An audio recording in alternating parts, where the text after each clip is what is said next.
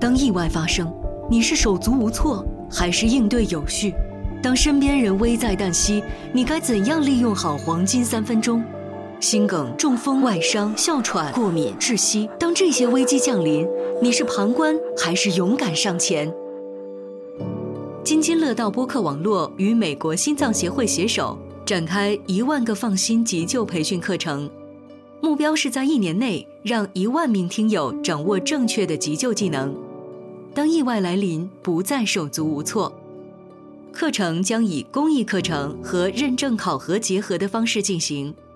除了获得急救知识，你还可以得到美国心脏协会颁发的急救资格证书，这是服务行业、马拉松急救跑者等很多领域必备的证书，在一百八十八个国家都可以获得承认。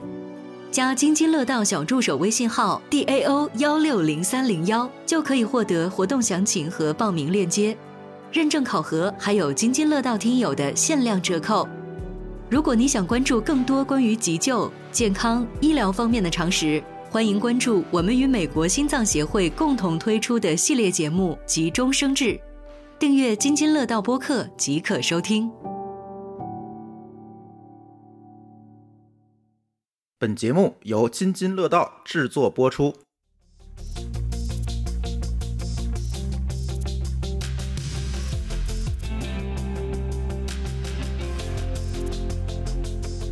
各位听友，大家好啊！这是一期科技乱炖，这个热点追的不够不够那个快哈， 这个其实追热点不是一个好习惯哈，我已经被其他的主播批评了，就是你们总追热点，所以呢，这次我们更新太快，哎涨粉更新太快了，他们这卷个不不好。过我们了啊！我单方面宣布他们卷不过我们 了，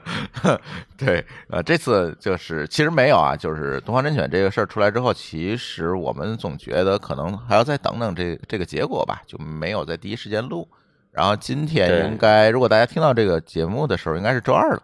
我估计这个事儿也差不多了，阶段性的就告一段落了，反正就这这这这这就这情况了，对吧？所以呢，我们仨跟大家聊一聊这个事儿的始末吧。当然，还是那句话，电商不熟，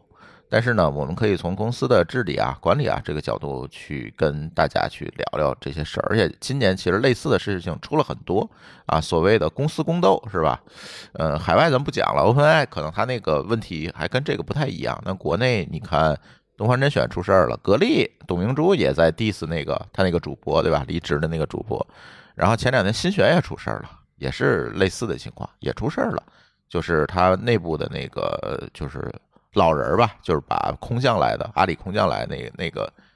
CEO 给干走了，还等种种的事儿吧。其实这是公公司的那个宫斗剧，就是宫斗剧那个“宫”字儿，咱改成公司的“宫”就好了，对吧？这宫斗剧这个瓜吃的已经没完没了了。 嗯，对你这个跟公务员是一个工啊，嗨，你少说两句，少说两句啊。对，呃，聊聊东方甄选这个事儿吧，一直到发酵到今天十三天了啊，到今天是十三天了。嗯，哦，这么我长时间了。啊，十三天了，十三天了，从第一篇小作文出来已经十三天了。上个礼拜我们其实就想录来着，我嗯一直催朱峰，我说赶紧咱蹭个热点。对，后来朱峰说等等看，果然等等又等出新瓜，今天都对吃顶了。我对刚跟你说呢，对，吃顶了，吃顶了，而且他这个是有进展的哈，所以这个吃瓜一直在吃瓜的某高老师啊，给大家讲讲前情提要吧，因为有的朋友确实没有吃这个瓜，我相信。哎呦，这个前情提要从哪儿开始讲呢？应该从头儿开始开始捋，对吧？嗯就是我我先把我自己说的这个，因为我其实不是东方甄选那种天天蹲直播间的，我看他的直播还不如看老罗那多啊，啊，不如看交个朋友多嗯，啊，这个甚至不如看李佳琦多啊。哎，你要买化妆品吗？李佳琦也不仅仅卖化妆品哦，李佳琦很有名啊，嗯知道吧？啊，东方甄选呢，我偶尔看了一两眼，但是因为它非常不同，这个与众不同就埋下了今天的这个，哎，这个这个种子。它的与众不同点在什么呢？就是这个董宇辉，嗯董宇辉呢不是一个卖货的人，哎他是个上课的人，哎，对吧？他过去是老师嘛，嗯他上课的人，所以他有一段时间呢，经常是我们所谓小作文，其实就是他，比如说他在卖农产品，因为他们主要讲的是主要做农产品助嘛，农嘛，嗯对，他在某卖某个地方的农产品的时候，他有一篇热情洋溢的小作文，其实就是一个小散文吧，嗯，比如说介绍这个地方的风土人情什么的，底下那东西就自己在那儿卖着，他也不去吆喝，啊，就是有这么一些这个这个算是比较特别的卖货的动作，其实他打的是个人的这个老师、文化人的这个这样一个人设，然后确实是在这方面有积累。对于其他的对那些新选的一部分的主播，那就成为一个降维打击了，是吧？哎，这个主播好像他这个很有文化的样子啊哎，严格来说哎这叫升维打击，哎，对吧对，声位打击，对，嗯，对对对，然后但是呢，前一段时间出了一个事儿，就是可能大家吃瓜也就吃到了，就是忽然这个这个直播间的底下的管理员，大概是管理员这么个角色吧哎，，对，啊，说说，哎呀，这个小作文也不都是董宇辉自己写的，我的是我们有团队。呃，其实这事儿大家也比较理解，但是呢，我的印象中应该是董宇辉又出来澄清了一下，说啊是，这也不全是自己写的。后来这个这个底下这个小编啊，就不断的在那儿讲这个说董宇辉他讲的大概意思啊，因为我没有逐字逐句的去看，他讲的大概的意思就是说，董宇辉没那么牛逼，我们都是有团队的，嗯我们都是有后后边有非常大的公司的团队的支撑，嗯，董宇辉才有今天。哎，他就是我们的一个员工啊，他大家不要过度的去神化这个董宇辉，言外之意就是这意思吧？对，嗯然后这时候董宇辉呢还恰好这个消失了两天嗯，啊，大家就各种猜说这人去哪儿了，怎么赌气呢？是跟公司还是怎么着？后来这个东方甄选的 CEO 嗯叫东方小孙、啊哎就出来了。呃，他自己发一视频给大家开会，那嗯意思就是开会。其实也没有什么摔手机啊，不像说的那么夸张、啊他就是把手机扔在一边，这么一扔，他不是把手哎机摔了啊？但是可能能表示一种态度，嗯，就是说说你们别整那个跟饭圈似的那一套，嗯，饭圈是什么呀？饭圈其实就是泛政治化啊，用我的话来讲，嗯就是看人不看事儿，嗯，就是我们喜欢他，他怎么说都是对的，嗯他干什么都是香的，嗯，然后他在东方小孙啊，这个叫孙什么我忘记了啊，嗯，就是他表达的意思是说我们。一个正规公司不想整那么一套，大家你们作为吃瓜群众或者是作为网友，又不是饭圈儿，对吧？咱别整这个。哎，这么一搞，网友们就炸了，说哎你是谁呀、我操，你你我们一个网友怎么变成我就是员工饭圈，怎么了啊？ 对，也怎么着了？呃，这个事儿又这个这个，后来激化他又了，出后来就有大量的人去退订嘛。啊，对，当时哎，这个还有友商啊，嗯，友商这个友商特别有意思，高途，嗯高途高途是做什么的呢？就是东这个新东方的竞争对手，嗯，也是做培训的，就是跟谁学，嗯他最早叫跟谁学，后来改名叫高途了。当然，在同一波这个大棒打击下，他们都不行了。哎，他看见东方甄选起来了呢，他也来做直播带货。嗯这就是高途。高途呢又突然跳出来了，啊、就是很多奇怪，当然网友也比较奇怪啊，都是涌进高途的这个直播间。那嗯那意思就是说我我讨厌 A，我就去 A 的敌人那儿，敌人的敌人哎确就是实挺像朋友饭圈的，不得不说， 对呀、对呀、就是敌人的敌人就是朋友这一套嘛，对吧？嗯然后呢，这个时候大家还呼吁说，跑人直播间去喊说，跟高途老板说，你赶紧把董宇辉挖过来。呃，高途特别说了一句绿特别绿茶的话，嗯，就是呃董宇辉是用来爱的，不是用来挖的，哎，啊，特别绿茶。啊，当然这个事儿就过了。后来这个那个东方小孙又出来道歉，又发了一篇道歉的视频。嗯，呃，反正就是没有平息。嗯，啊，到最后呢，啊，罗永浩也出来了。罗哎永，浩也对出罗来，永因浩为不罗能永少浩了这位啊，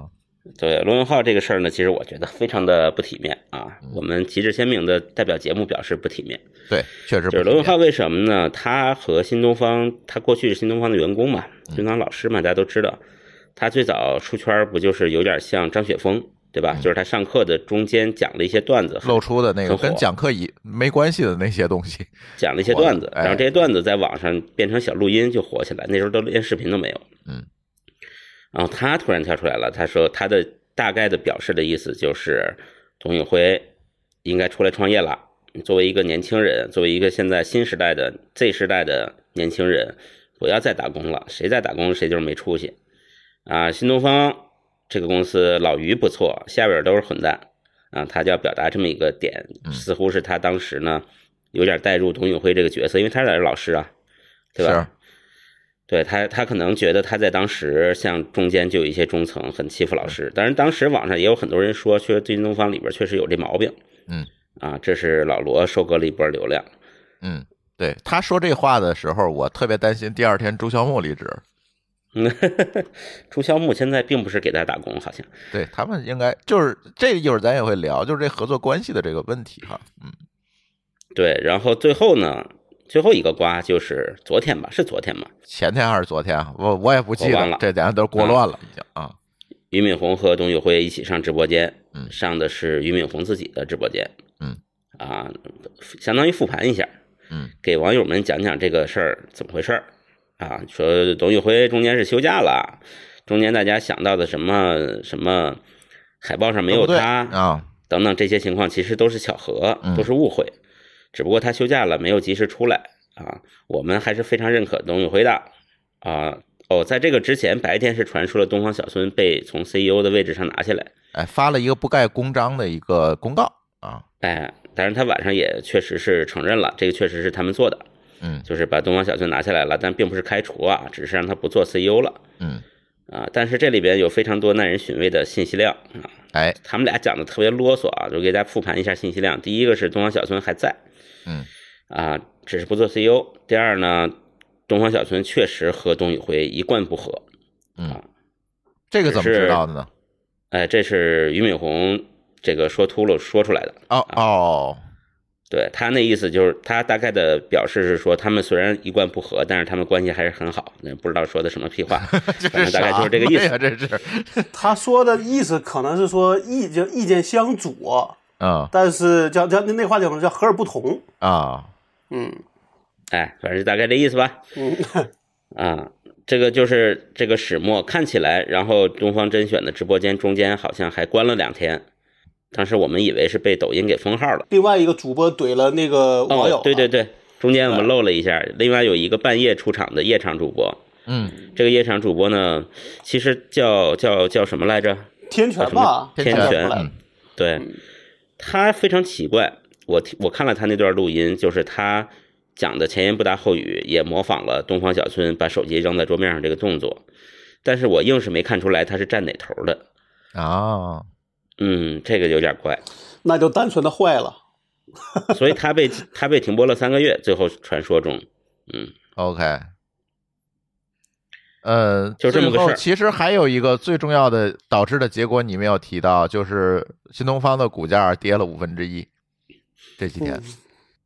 嗯，啊，应该是股价开始跌，应该就是在传出这个大家纷纷退订嗯啊，涌入高和直播间，然后这个东方小孙绷不住了，出来道歉。这个时候是股价开始狂跌，嗯，是嗯，老高怎么看？呃，我觉得肯定他公司内部的情况，可能他还不是个单纯的 MCN。嗯，你是这么觉得？你觉得它不是一对个单纯的 MCN？他可能是我看一个文章里说是这样，他其实还现在弄的是一个名是一个名师制，嗯所就所谓的名师制是他原来搞教育的那一套。嗯那现在呢啊，按理说是一个主播制，而且是个大主播制，甚至其实应该叫做网叫做网红制了，嗯对吧？那名师其实我是觉得相对来说好培好培养，但是这个网红可不一定。对，嗯，所以我最我最近前就前几天我看了一个文章，讲的是什么？讲的是那个呃，过去几十年那个台湾滚石跟飞碟的那个一个历史，里边提了一个很重要的事儿，就是它里边说，他为了留住这些歌星，其实很多时候是跟歌星单独会成立一个工作室。现那在这也种是情样况下做，对，就是包括像那个呃香港的那个像什么那几个，就是当就当年很有名的，像什么新艺城啊，它都有很多的卫星公司。卫星公司最主要的股东就是那个这个明这个明星。嗯然后在这个里边，这个大的这个公司其实在里边只占一个小的股份。嗯，它就是为了要保证这个明星能够跟他去合作的前提下，让这个明星能拿到这个这个最大的，就能够利益最大化。嗯嗯，因为你还有一个股份的交换在里面，它不仅仅对是一个薪酬对的关系。你看，你看这个演艺界其实还挺成熟的了哈。这对种，嗯，因为其实你想啊，一个明星不像你想象的那么能那么好培好培养的。嗯，名师其实你很多时候，其实你只要知道这个这个老师有名就够了。至于他这个名到底有多大，其实你并不在乎，对对吧？而且呢，你可能也就是交钱听课走人。对，但是你一个明星，就是你一个这种网红，可能你可能真的是从他的崛起到衰落，你可能会一直跟着走。名师其实他的覆盖面儿是很有限的，他对，也不会去开直播，也不会上电视，他顶多就是在学生中还是比较有名。他最重要的是说，你跟着这个网红，你有情绪价值在里边，嗯，是。对吧？你对跟名师，其实你只是啊，知道他有名，然后我要去跟他学就完了。像老罗那种情绪价值是后来的，那不是他自应该有的。对，所以嗯说咱要还是要把说这个老罗当做一个网红，而不是当个名师来看。嗯嗯，我同意，因为网红在红的过程当中，其实有很多个人化的东西，以及甚至是一些运气上的东西，它能对，红就起是来。他很难，就是他不可复，基本上来讲叫不可复制。名师其实是工业化制造出来的。你看，对我们如果去回看新东方的历史，我们知道他那些老师都是他当时能起来，能够快速的上规模，就是因为这他有一套方法论是能够批量化的去培养老师的，他的教学是一个非常统一标准的一个流程。对吧？嗯但是你用这个统一标准流程去培养啊，这个直播带货现在新一代的这些所谓的网红，可能就不适合了。所以我觉得，在当年那个娱乐圈的那个方案，其实为其实，在现在 MSN 公司里，其实它也会复制，嗯，包括前段时间那个那个叫什么李子柒，对，对吧？那其实就是在网就是没有把这事做好，嗯，对吧？反而去占了所谓的李子柒的便宜，但是人家发现了之后，我就不跟你合作，我就宁可停播，是那你就占不到便宜嘛。对，就是那你因为想想人那都是跟着 IP 走的嘛。一个是跟着 IP 走，一个就是说，如果这个网红有足够的动这个动力的话，他一定是可以走的。嗯，对对吧？对，那那就包括我我我的印象中那个黄圣依，嗯，黄圣依他是签约了那个周星驰的公司，对，对然后吧走了。一般是八年约。嗯，你要能理解这八年，就是说他要把你捧红，然后在你身上赚钱。他们可能就是说可能会认为我得有八年的时间才够在你身上赚到钱，是，但是呢，可能那个解那个解约费也是个天价。嗯呃，但是好，人家碰上个有钱人，我就要解约，嗯，那怎么办？就是没有当什么收好益大于代价的时候，这件事情对是不可避免的。所以，所以我我自己觉得说这个事儿呢，咱可能也别把那个董宇辉当做一个单纯的网红，因为大家都在说啊，都在说他对这个利益看得很很轻，嗯对吧？这觉得这是一个人的优点，嗯，但我觉得再轻，他也还是要考虑到一个自己的价值，对吧？是，那你比如说我，我觉得我能给公司赚一百个亿，那我中间拿百分之十总行吧？嗯那你只给人家百分之一，那这肯定是一个叫应该叫严叫严重不不均衡，是对吧？是，那此那反过来说，你作为老板，你可能也会担心这个人会，就是他他早晚会会走。嗯那你说你是愿意把一个摇钱树牢牢的捆住，还是说我就是昧着良心挣钱，然后怎么说再拿合同啊拿期权把它能绑多长时间绑多长时间呢？就是你如果是俞敏洪，你会怎么选？那我现在不都说叫二叫二选一嘛？那嗯我觉得我的办法也是二选一，嗯对吧？这就是个那没个人呢没，办法，对，这次的其状况，你只俞敏洪这个选择应该是就是最好的呃是个理性的。当时我们其实最担心的是他两个都留不住，，其实我也担心这件事儿。对。嗯那现在至少他做到了说那个人只是停止，对吧？可能人还在公司，因为好像他还是股东嗯啊。那最后的这个，比如说这个风波过去之后，那可能还会去做什么事儿？那这个咱不好说，但我觉得肯定还会有用，因为他觉得这个人如果是人才的话，未来肯定还会用的。嗯，第二呢，董宇辉肯定是比原来的待遇要好，级别就是职位要高。嗯，那至于到什么地步呢？可能也要看这个谈判能力了。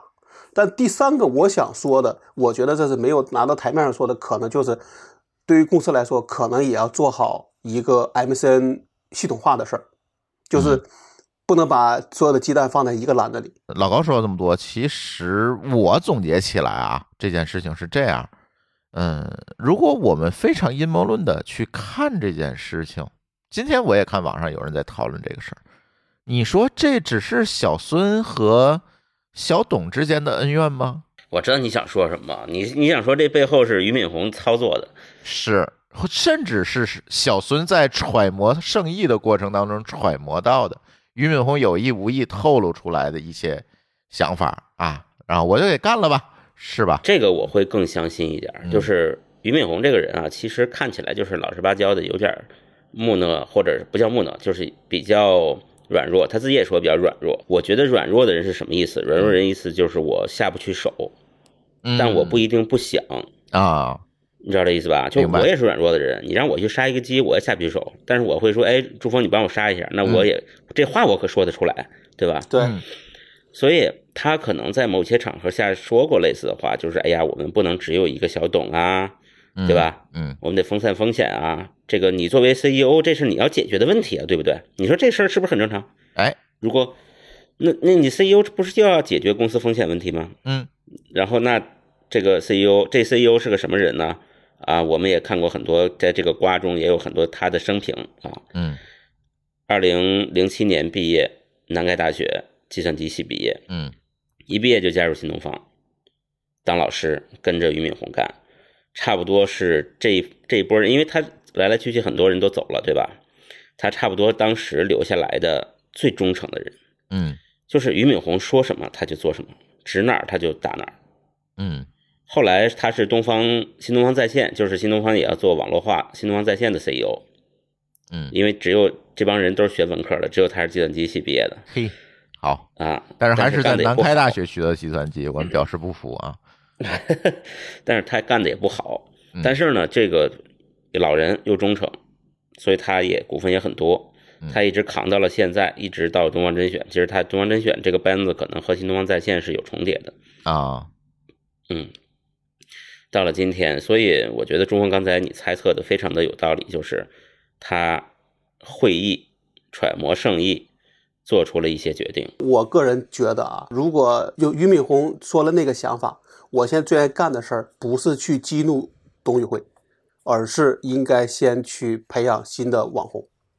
哎，我跟你们讲，一个刚毕业的，就是从大学刚毕业就加入了这样的一个大家长管理的学校。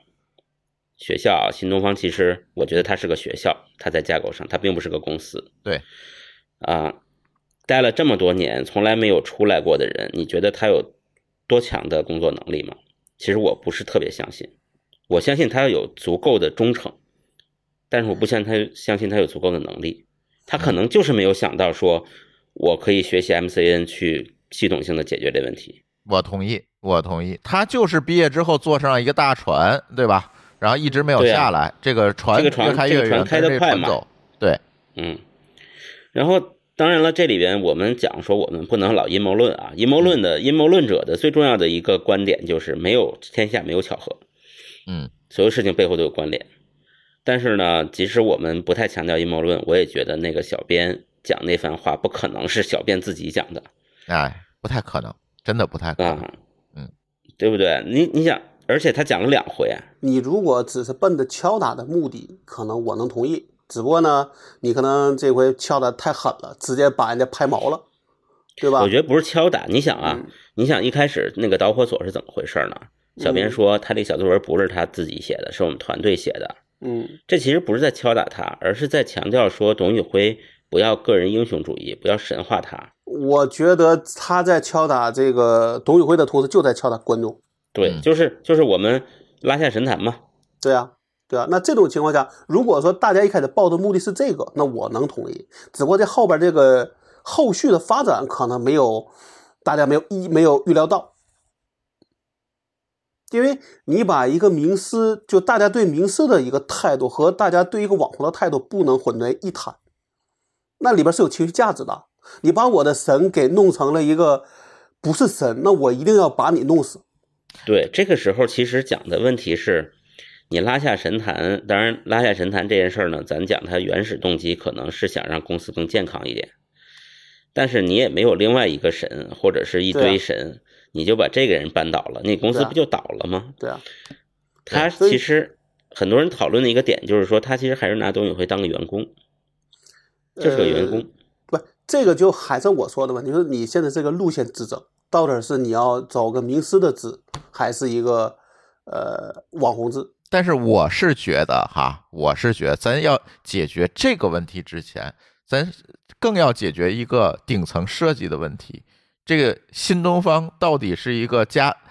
家长式的学校，还是一个正经运营的商业公司？其实它的底层逻辑在这儿。如果我们刚才说这个揣摩圣意这件事情是正确的，你会发现这个公司一直是在一个家长式的这样一个体系架构上来做的。我以前培养了很多很多的老师，我通过批量化的方法去制造。他希望在东方甄选上面继续沿用他以前的习惯的这个路径来做这件事情。但是，对不起，时代变了。以前老师不能自己出去，如果啊，我牛逼了是吧？我小董牛逼了，出去我自己拉学生讲课，他是干不了的，因为他嗯没有这个平台，这个平台给他的东西是多的。啊，营销的资源、学员的资源、招生的资源、品牌的资源，这个新东方这个平台给的东西多，他是他下面在这个平台这个屋檐下面赚钱的一个老师。但是现在时代变了哦，现在时代变了，现在的时代是什么？你的个人 IP，你的个人的影响力会大于平台的影响力。你看刚才咱说的李子柒，就是这个问题，对吧？他是签了 MCN，甚至那 MCN 还用了很多心思占了更多的股份，但是占了也就占了，他撂挑子不干了。你会发现这个公司在里面的所得几乎没有，就是零。他出去，大家都跟着李子柒走，这在以前这个名师体系下是不可能的，因为那个平台提供的赋能要更大。现在互联网把这个东西打散了啊，任何一个个人，任何一个 IP 出去，他都能单拎一摊儿。这个事儿啊，其实我们可以来分析一下，来解构一下过去这个开学校和现在新东方。其实你知道新东方为什么他觉得嗯，就是东方甄选啊，他为什么会觉得自己还是搞老师的呢？就是因为他直播的内容，嗯他把他自己迷惑了，你知道吧？ 就是就是，如果他真的是讲货，他可能会更快的意识到他开的是一个商店，而不是开的是一个学校。嗯，但是他讲课了，虽然他是卖货，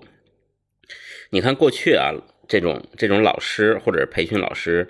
他需要什么平台？除了他自己的口才之外，第一需要招生，嗯第二需要教材嗯，其实场地无所谓，对吧？对，场地搁家里都可以。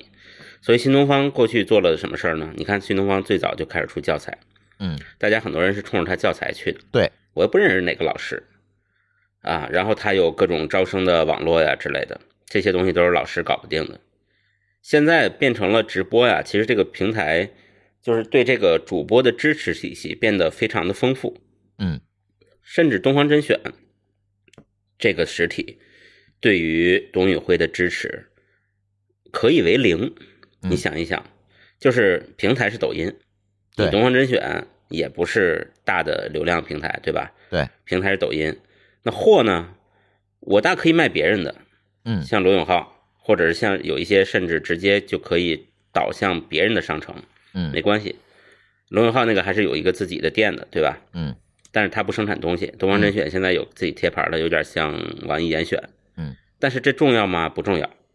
你有自己的供应链，OK，你可以在这个供应链里边又赚一份钱，那可能对俞敏洪是有好处的，但是对董宇辉来说，你们都可以为零。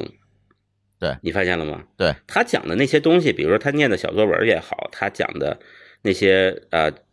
什么什么苏轼啊之类的这些古诗词啊什么的，那都是他脑子里的东西啊。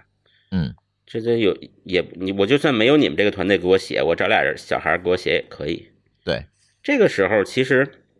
我觉得以这个东方小孙为首的东方甄选这个团队，咱不说俞敏洪啊，我我猜新东方团队对东方甄选团队虽然股价很依赖，但是也不会特别管。东方甄选团队，我觉得过高的估计了自己平台的作用。是因为以前他做学校，发现会觉得自己平台的意义非常大嘛。你老师离开我，你你没法独自的干啊。这个地方请参考老罗的那个公，那个叫当时做英语培训那个公司嘛，嗯，最后不也黄了吗？对，东方甄选从开始开始直播那个时候也是个草台班子，嗯，对吧？慢慢磨合过来的，其实也没有多长时间。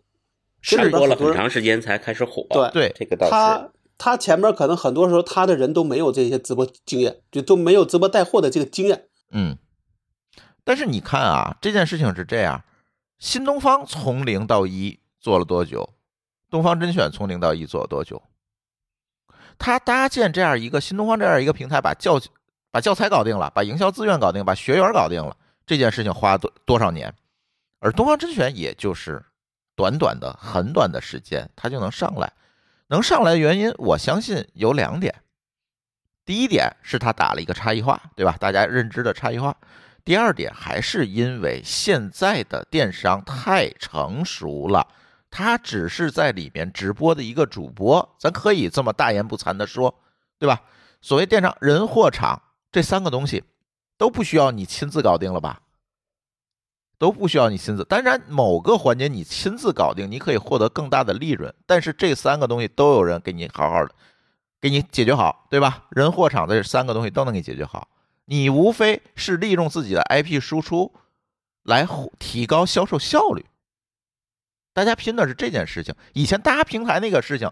对不起啊，抖音都给你弄完了，都给你做好了，对吧？选品这件事情，甚至人都给你做好了。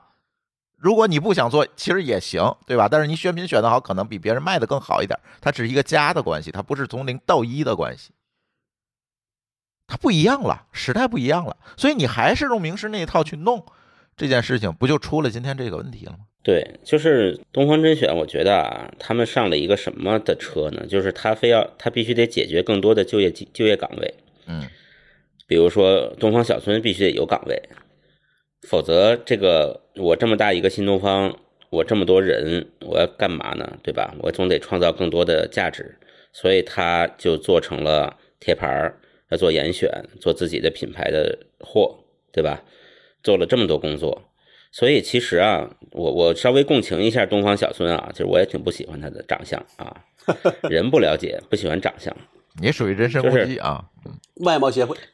嗯，就是我稍微共情一下，就是他作为 CEO，确实是，如果你要自己做供应链，这个里边的事儿太多了。嗯，这个董宇辉这个前台的这个角色，在他整个的这一套体系中，其实占比的非常小，就是在他的眼里看到的非常小。可能这是我们看到的最多的，就是他就跟我们路过一个楼，第一眼看见就是大 logo 和玻璃幕墙一样。你看不见里头那些运转的机构，对吧？对但是实际上，从 CEO 的角度呢，那些东西会更费劲嗯啊，所以他的大量精力在那儿，所以这也是可能反过来，他从外部一看，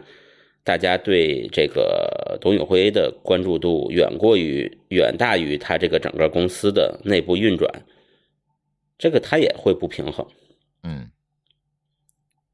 是啊，你看我解决了供应链，我解决了这么多，比如说跟平台关系的问题、运营的问题等等，我解决这么多，你就是一个在前面播的主播，对吧？那对，哎，是不是你有点儿客大欺店了，对不对？影响力不能在你一个人身上了，你将来会不会对我造成风险啊？那这些担心就都来了。对，而且你这么想，也许他们和俞敏洪和东方小孙都很了解董宇辉，也知道董宇辉很老实，是一个不、不不争的人。嗯但是你有把握再找一个下一个还是不争的人吗？对吧？是，那个天权也是不争的人吗？嗯，不这个像都，很难讲。 不像，嗯对，所以所以从 CEO 的角度，他要解决这个问题，就是我刚刚好，现在公司的门面是一个不争的人，嗯那是你们走运了，对吧？哎，但是我要降，我仍然要降低它风险。它虽然不争，但是它可能出门让车撞了，对吧？嗯，我仍然要降低这个系统性风险。那我我降低风险以后，我一定要扶持其他的主播或怎么样，但是那些人有可能又带来新的风险，这个他可能每天会很很头疼这件事儿。是，这个我觉得很多网友哎，也可能也也也没上过班儿，就是就讲说，哎，那你不如让董宇辉直接做这个东方甄选的 CEO 得了。我说这心说可别了，你知道这 CEO 得干多少活儿吗？ 啊，不是，你也别想那 CEO 能挣多少钱呢？那呃那个钱不钱的，主要是我觉得董宇辉他肯定是一个怎么讲，他是前台的一个人，他是个门面啊，他这个和 CEO 的职能完全是不一样的。你可以给他一个合伙人没问题，但是呢跟 CEO 不一样。就是每一个人啊，在这个公司这个大的链条里里面啊，每一个人都有他合适的位置。他不是在这个位置做了，他就是他行；在那个位置他做不了，就是他不行。不能这么单一维度去理解这件事儿。对你不能说啊，那个老于最好的方法就是给董宇辉一个好的岗位，给他个副总裁，它不给是他个那么回 CEO 事儿，对，这不是他对不是他擅长的东西，你说，就像刚才这个老高说的，像艺人啊、演艺圈啊这套东西，其实很成熟了。你别说演艺圈啊，咱就往那个什么了说，这不就跟律师事务所似的吗？我是我是一个事务所，啊对，我你有大律师，你就是合伙人，对吧？嗯你有你的团队，我给你带，我可以给你带量嗯，导流，你给我交管理费，咱对们商量好一个比例，可能大头儿你自己拿嗯啊，这就行了呀，这不挺好？对嗯，现在就是律师行业就基本上就就是这么做，律师、会计师、审嗯计师不都是这么干的嘛？就是因为他很依赖于个人能力嘛。对，其实这有很有很多非常成熟的解决方案，说实话 对，，也但不一是啊定非得娶主播，那个不用那么夸张。嗨，问题是没有一个男 你又没没有一个女的呀。 你又阴阳谁？你这个咱们还是不能这样嗯说啊还是说回来啊，娶这事儿呢挺难的，但是给给他一个好的待遇和一个合适的一个一个，不管是合伙人啊，还是股东啊，还是一个一个卫星公司，对吧？对吧？那都这是有种然很后多呢，解决方案对，的，都是有很多解决方案的。对那只要你想，所以当在当年，你想那些人，包括现在我看了也好像只有周华健还在滚石。嗯，那除了有情谊之外，确实周华健在当年火起来，确实是跟滚石大力推他是有一个很大的一个原因的，因为当时是都不看好，嗯因为他年龄大了嘛。嗯，所以这里边再忙呢，也不能说完全没有情谊。我觉得情谊是一方嗯面，另一方面得分人。嗯你比如说，你看有的人自己单飞了就搞砸了，那艺人倒霉的晚年不保的也有的是，对吧？是，那些卖白酒的你就看去吧啊，嗯，哎呦我天，你说的我怀疑你在阴阳谁，他肯定是在就是那烟上个啊，那个那个周华健这种啊，也有一种可能，就是说他和滚石里面这个平台配合的已经非常好了，就两个齿轮一样。我他我也懒得去嗯换自己再折腾，我对自己折腾我得费脑筋，我可能被人骗，对吧？对，那这边呢知根知底儿，然后我的能力和平台能力非常互补，那我很舒服呀。肯定有些人不太去去争，就属于说你给我一个亿和给我两个亿，那可能或者我有两个 offer，对吧？一个是一是一个亿，一个是这个老东家给我五千万，他有可能会选择五选择五千万这个，因为是老东家嘛，大家都已经磨合的清楚了。你给我一个亿呢，你万一在我身上想挣出十个亿来，甚至哪个你的新合同里边埋就埋了哪些祸心，我都不知道啊。嗯对吧？那就跟我们现就现在一样，我们说公司里换个人，是不是你都得纠结到底要不要换？嗯因为你也许换个人还不如这个人呢，那不是一样的心理吗？我相信董宇辉肯定会纠结一下的，无论多少。董宇辉他在俞敏洪的那个对谈里边，他提到了说，去年吧有一个非常大的 offer 来挖他，后来他还是没答应，应该就是这个原因啊。你说要一个月一年给你一个亿，我这要我肯定打鼓，这得让我干出一个亿的活来，这什么样然啊！后我天，你不得二十五个小时工作呀，就是啊，对吧？嗯，因为相对来说，你在能够在一个公司能拿到的一个报酬，一定是跟你的这个能够给公司做做出的一个回报，一定是密是密切相关的。但是有的时候啊，其实我咱做津津乐道，其实也可以理解成是一个 MCN 是吧？有的时候我也在反思这个问题，就是你挣的这一万块钱里面有多少是你你的功劳，对吧？你作为一个这个攒局儿的人的功劳，有多少是主播的功劳，有多少是平台的功劳？注意啊，这里还有平台的事儿呢。你这一个亿，有多少是因为平台给你倾斜了流量得到的？那这个应该归到那一堆儿里，对吧？那么我们作为公司，我们去孵化这么多节目，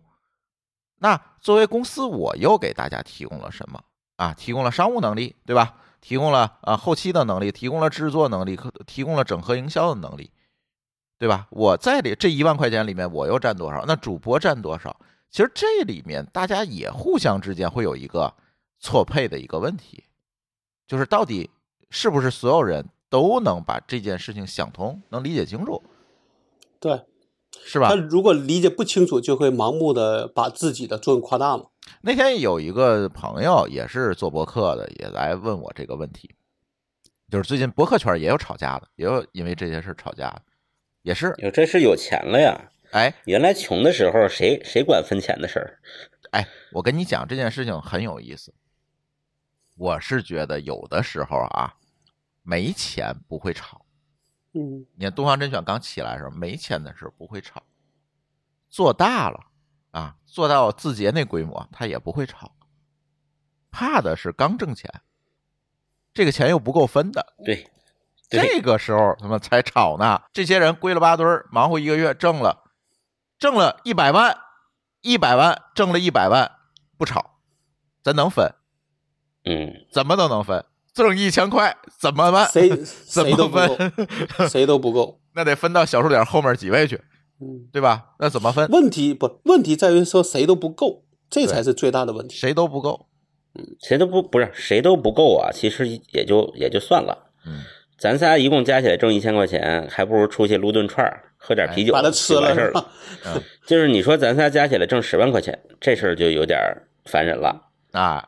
啊！对，你要是咱仨挣一个亿，那也也简单，对吧？那嗯就无所谓。不不怎么着都不，我成跟你说，挣多少也一定会打，不要相信朱峰说的，一定也会 打。而且那时候可能就奔着是那种真正的宫斗，甚至就是怎么说，就是一定是有这种，比如说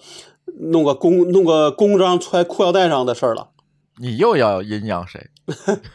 不，这事儿好像出过两出过两个好几了次不是了一个。对，对，但是你说啊，就是说挣得多这件事情，其实你有很很大的调整空间和余地，其实相对好办。怕的就是说多不多，说少不少，就是这个阶段嗯刚起量，然后呢，整个的团队还不稳定的这个阶段，其实是最可怕。最近真的好多朋友都找我问这个问题，我也没法给他特别完满的答案，我只能说你们商量好吧，而且早期这个钱最好不分，咱用于再发展，这样的话大家可能也都没有意见。你说就挣一千块钱怎么分？十个人分，一人分一百，咱出去撸串儿去不好吗？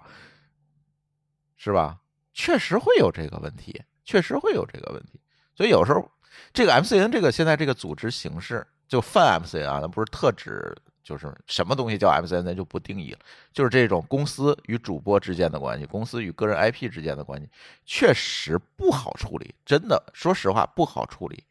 我们也没有找到一个特别好的模式。它主要是这个里边的钱啊，就是可能会多，也可能会少，你很难完全完全预计到。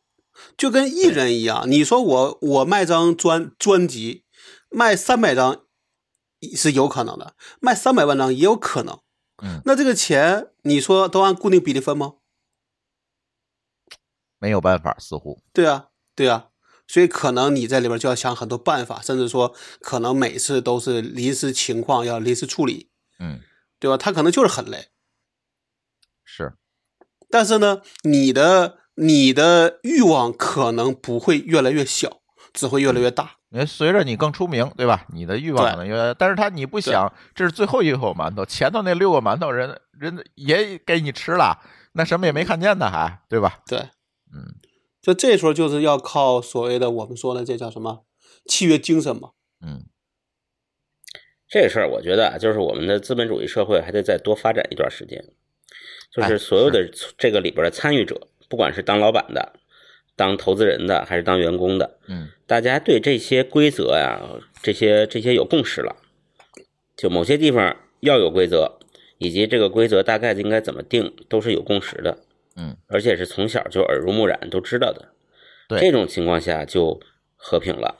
咱们有大量的参与者就没见过没见过钱，第一没见过钱，第二没见过 合同，也不知然道后什么还叫还是那种怎么说呃叫丛林法则的这种践行者，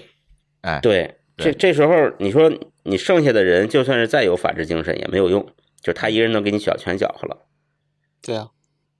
是，其实这个就从东方甄选这件事情看，就是它其实有很多更好的调整的方法，可以把这个矛盾和问题化解在闹到公众面前之前，但是它并没有嗯选。我们可以看到，其实这个公司真的，如果我们去猜的话，这个纯属不负责任的猜测，这就是一个家长式的这种风险公司，就是很而常且见。他这种家长式啊，他这种家长式还不是那种威权式的家长，嗯，对，给我的感受是甩手掌柜啥也不管的家长，嗯哎，对，是那种，对，老这好是人儿，就上面那人是个老好人儿，对，就是他并没有建立一个非常好的一个啊，比如是利益的分配方式、权利的分配方式这些东西呢，其实并没有很好的建立起来，我才能看到今天有揣摩圣意、有写小作文的，对吧？然后老板出来擦屁股的，对吧？那实际上这些东西，你说就一个董宇辉。有的，如果我们放在完全的资本主义市场来解决这件事情，有是办法。老高刚才也说了，对吧？合伙人的机制，对吧？这个成立这个互相交叉控股的子公司的机制，这这这个东西就是咱现在拍拍脑袋就能想出来五六种解决方法来，但是他并没有选啊，呃这个大洋彼岸的资本主义国家，老牌资本主义国家肯定会跳出来一堆律师，马上给你做方案，嗯对对吧？到不了今都天，一堆人就应该跳出来主动给你哎来，把这是个给方案你一堆搞模板，对是给你一堆模板让你选，对，是啊，但是在我们今天，就很多的公司真的，哎，就上市公司不都这样吗？这个独董为什么前段时间这个独董集体辞职，不就这个问题吗？政策突然下来说你独董得负责任了，哎，独董都辞职了，是因为之前广独不懂对吧？ 这这个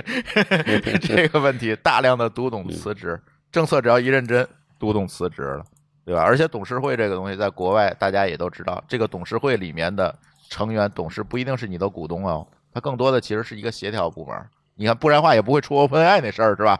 就是其实董事他他可能都不是股东，但是在中国呢，在中国这个董事会其实形同虚设，其实就是董事长的这个 智囊团，哎，都不能叫智囊团，他们也出不了什么主意，就是代言人，就是董事长代言人，对吧？说经董事会同意，其实就是经董事长同意啊。对，比如说我们像我过去的公司就是这样，拿到一轮融资，呃，新增两个投资人的董事，那老板就必须赶紧再塞两个公司内的高管当进去当董事，嗯，就为了制衡嘛平衡人数。对啊，平衡完了以后什么结果？平衡就是说这个这董事会就没用了嘛。对啊，就老板说了算嘛。就是其实有很多解决方案，但是我们并没有选。 就是这哎呀，网友们老说你看人家资本又怎么怎么着了，资本又害了董宇辉了。我我告诉你们，这事儿压根儿就没有资本，要资本来了就好了。这个离资本主义还远着呢。我呃，今天回来的时候我看不写嘛，说有投资人说董宇辉的 IP 值十亿美金嘛，嗨，这投资人都是一上这嘴种拍唇一脑看袋，下嘴这唇，这哎对对投资人就是嗯一拍脑袋。嗯你真让他按照十亿美金估值，估计他就该跑了，对你拿十亿美金投钱来啊，来啊，对啊？吧？嗯，投个百分之二十，哎呀，但是东方甄选，咱最后聊聊吧。这个东方甄选将来你们会觉得会走向是什么？其实我最担心的就是两个都走了，是吧？对，但我觉得也不是不可能，就是说，对于呃董宇辉来说，这只是一个呃叫那叫什么来着？叫权宜之策，未来可能还会走。我觉得吧，董宇辉这个事儿，他还真不一定走，因为如果他表现出来的，如果他不是那么会演的话，他表现出来的比较真实的话，他确实是一个比较软弱且恋旧的人。嗯，啊，他也确实不是特别在乎，因为很多时候就是这样。比如说，他也没他说他是农民的孩子，对吧？嗯那可能给他一个亿和给他八千万并没有什么显著的差异，反正都交税了啊。对，所以他不一定会主动先走，但是东方甄选往好了做，肯定是会带起一些，就像这个交个朋友一样，交个朋友现在不是改搞成矩阵了嘛，嗯一，大堆直播间，交朋友其实做得还挺成功的。对，就是这个就算是从单一 I IP 转到矩阵了，老罗虽然不懂得开公司啊，嗯，但是他呢，人生经验还是比较丰富。他干这个事儿，他肯定会想到说，我怎么能过渡出去，把自己对过渡出去。他不可能一一辈子在他前后在边前台还有自站着己。想干的事儿呢。对他来说，做这个事儿只是想还想还债。嗯，对他确实有一些搞搞 IT 数码的情怀，嗯，但是他既不擅长搞公司，又不擅长搞 IT。但是呢，但是人家有踩坑的经验啊，对吧？对，我就是说他他确实是在设计一套机制，说怎么能让自己退出，就有点像那个股东退出那感觉啊，能让自己嗯退出，但是又不能断崖。他也不是完全退出，他就只是说我今天想播我就播，对吧？我今天对不想播了，可能我就不播这了。其实那是就嗯给自己找到一些自由嘛。你像李佳琦，那不就死了？你说他哪天放个假，我出去休息一星期去，那这事儿公司就没了，对吧？这个就跟郭德纲的那个德云社一样啊，对吧？你现在德云社再再去演，其实里边不一定是郭有郭德纲演的，嗯但大家也会去看。但是呢，如果有郭德纲，大家会更开心。啊票价还更贵呢，你不说呢？那那那那你也更开心，对吧？所以这个里边儿，我就觉得这个，咱就说直播的这几个几大主播啊，头部的，好像只有李佳琦是单点，别人其实都在开始啊，当、当然东方甄选也是单点啊，别人好像都在分散分散风险。呃，美那个美漫应该他是他是单一大大股东了吧，所以他其实也无所谓了。我觉得他上回那个哪里贵了，我觉得就是已经快要播不下去的样子。嗯这这个都属于那种崩盘，它不是说我有节奏、有计划、有步骤的，在对在缓解，或者是说在在缓解风险，嗯，在找接班人等等的这种，这都是属于崩了。对，干累了把桌子掀了，呃，你对你你要这样想，如果主播自己想给自己找接班人，这事儿是挺难的，因为他一定想让自己播一辈子，这一定是从公司角度去找所谓的矩阵。就是这还是说这主播自己就真的就只会播，嗯，他只如管何播经营一个公司，甚至如何投资啊之类这些事儿，他可能没想过，或者是嗯那压你根儿就没。跟就跟刚才说那个新选一样啊，对吧？